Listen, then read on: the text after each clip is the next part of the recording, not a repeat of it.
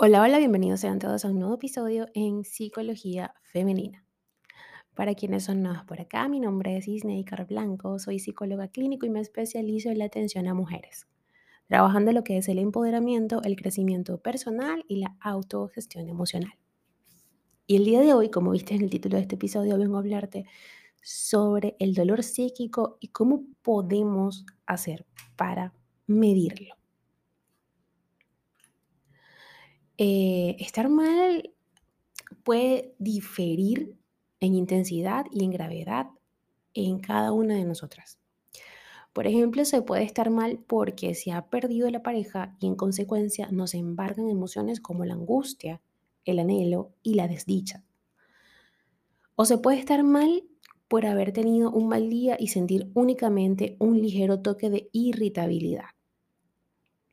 Poner nombre a los sentimientos y número a la intensidad con la que experimentamos las emociones negativas se torna imprescindible.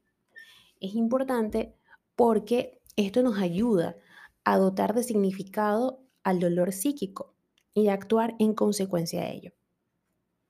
Una manera es afrontándolo en vez de evitar contactar con nuestro cosmo emocional. Dijo Byron Katie, el dolor puede ser un regalo. Extraña afirmación, pero es verdad. El dolor puede llevarte a un lugar en el que finalmente te enfrentas a ti mismo. Primero que nada, vamos a aclarar qué es el dolor psíquico, o el dolor psicológico. Esta es una experiencia increíblemente humana. Es universal y toca la mente de todos y todas en algún punto de su recorrido vital. El dolor psicológico nace de la interrelación entre la biología humana, su psicología y su contexto social y cultural. Para la práctica budista, lo que duele es parte del transcurrir normal de la vida. Además, ante la experiencia de dolor, el ser humano puede elegir afrontarlo o evitarlo. Del acto de evitar el dolor nace el sufrimiento. Esta emoción es la que emerge al evitar entrar en contacto con las experiencias humanas, aunque sean aversivas. También ha recibido otros nombres. Por ejemplo, desde la terapia de aceptación y compromiso se le conoce como trastorno de evitación de la experiencia. Así, un primer paso para afrontar el dolor psicológico sería conocer qué emociones lo componen. Contribuye utilizar los emocionarios. Les recomiendo el emocionario de Plunchik. Un segundo paso es conocer en qué intensidad estamos experimentando las emociones que nos asedian. El doctor Travis Bradbury dijo que el dolor es la forma en la que el cuerpo y la mente nos dicen que algo necesita cambiar. Ahora, ¿cómo podemos medir este dolor psíquico? Existen multitud de formas de medir el dolor psicológico. Algunas son más sofisticadas que otras, desde un cuestionario o una escala de evaluación psicológica a un pequeño ejercicio a través de un termómetro narrativo. Entre los objetivos que perseguimos con la medición encontramos la determinación de sus parámetros topográficos. Es decir, estos parámetros en este contexto aluden a cuántas veces nos sentimos así, es decir, con qué frecuencia aparecen estos sentimientos, con qué intensidad lo experimentamos, por ejemplo, podemos hacer uso de un termómetro de dolor psíquico. ¿En qué zonas de nuestra anatomía situamos el dolor? Si existe alguno. Por mencionar una, la angustia suele experimentarse en la boca del estómago, ¿no? Los nervios, ¿sabes? Esa cosa que, que, sientes que tienes como maripositas en la boca del estómago.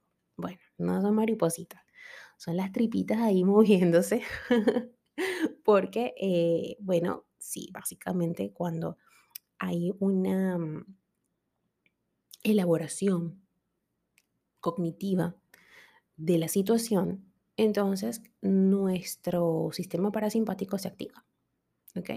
Se activa y él es el encargado de ciertos órganos de nuestro cuerpo, entre ellos el aparato digestivo. Entonces, por eso es que empieza a moverse. y entonces decimos, sí, maripositas en el estómago, pero no, no son ninguna mariposas. Ahora, cuando es dolor o cuando es angustia, no son ya unas mariposas, no son como unos dinosaurios, sientes como un estrago en el estómago.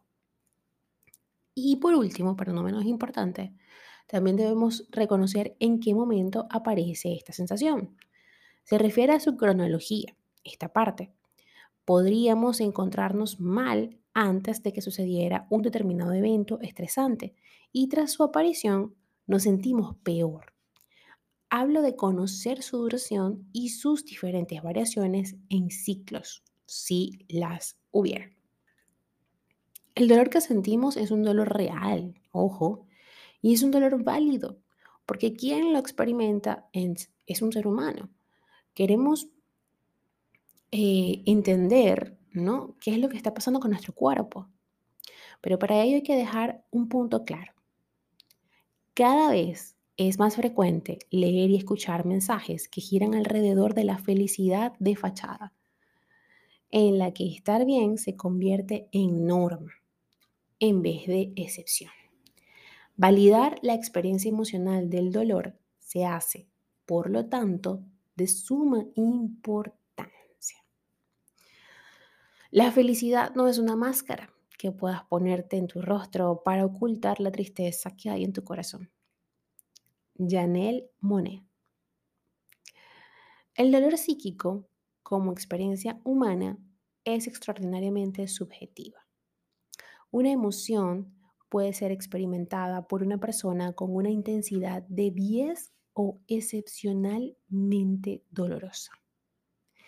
Es decir, que mientras que para otros podría suponer una intensidad de 3 o ligeramente dolorosa, para otros es insoportable.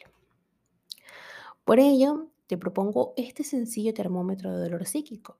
Va del 1 al 10 y se gradúa en función del dolor de mínima intensidad al dolor de máxima intensidad. Esto no lo estoy inventando yo, esto ya es algo que existe, esto se utiliza, eh, de hecho es una técnica no solamente para reconocer con qué intensidad estamos viviendo el dolor psicológico, sino también eh, yo lo utilizo mucho con mis pacientes por eh, la ansiedad, para saber más o menos cuál es la valoración subjetiva que ellos le dan a la sensación de angustia. Pero en esta ocasión vamos a hablar del dolor psicológico. Así que si estás en el nivel mínimo, es decir, uno, probablemente estés bien y en armonía con tus emociones. El segundo nivel se caracteriza por la ligera irritabilidad ante alguna vicisitud aislada de la vida. Sin embargo, probablemente eres capaz de distraerte y de encontrar fuentes de reforzamiento placenteras que te hacen sentir bien. Si por el contrario existe un gran número de factores que te molestan y te irritan, quizás estés en el nivel 3 del termómetro. Este se caracteriza porque aumenta el número de factores que generan malestar, aunque la persona sea capaz de afrontarlos eficazmente y de sentirse mejor tras el afrontamiento. El cuarto nivel tiene nombre propio. Días malos. Si bien eres capaz de afrontar con entereza los factores estresantes, comienzas a descuidarte. En este sentido, es importante prestar atención a las actividades que nos pueden ayudar, como el abrazar a nuestra vida social o el deporte. En el nivel número 5, el dolor es una constante en torno a la que giran tus días. Si sientes un dolor psíquico de tal categoría, es probable que tu bienestar mental empiece a deteriorarse. El contacto con tu profesional de la salud mental sería potencialmente beneficioso. Luego tenemos que el dolor psíquico de intensidad 6 indica un peligro. Cuando el dolor imposibilita realizar las tareas, las actividades o los hobbies que nos proporcionaban placer, debe saltar una alarma. Y es que podemos estar padeciendo un síntoma conocido como anedonia. En el nivel 7 del termómetro aparecen las bolas. Es decir, a veces si nos sentimos muy mal, podemos decidir postergar para evitar afrontar los factores estresantes bajo pensamiento del tipo "Mm, mañana será otro día, no importa. No obstante, corremos el riesgo de perpetuar, mantener y cronificar el dolor. La rumia es típica en este escalafón. Luego tenemos el nivel 8 y el nivel 9. Y es aquí donde surgen numerosas sintomatologías ansioso-depresivas. El dolor permea en diferentes áreas de la vida de la persona y las intoxica. Estoy hablando de las esferas interpersonal y familiar, pero también de la laboral o la académica. Si te identificas con el nivel 10 de intensidad de dolor psíquico y lo sientes así durante varios días, sería potencialmente beneficioso acudir a tu profesional de confianza. El grado máximo podría calificarse como una crisis aguda de dolor. Si la evitas en vez de afrontarla, es posible que aparezca la depresión, una amiga que ninguna de nosotras quiere en su vida. En conclusión, conocer con qué intensidad experimentamos el dolor psíquico es de gran ayuda Además, cabe tener en cuenta si sentimos esta intensidad de manera puntual, con qué frecuencia o diariamente.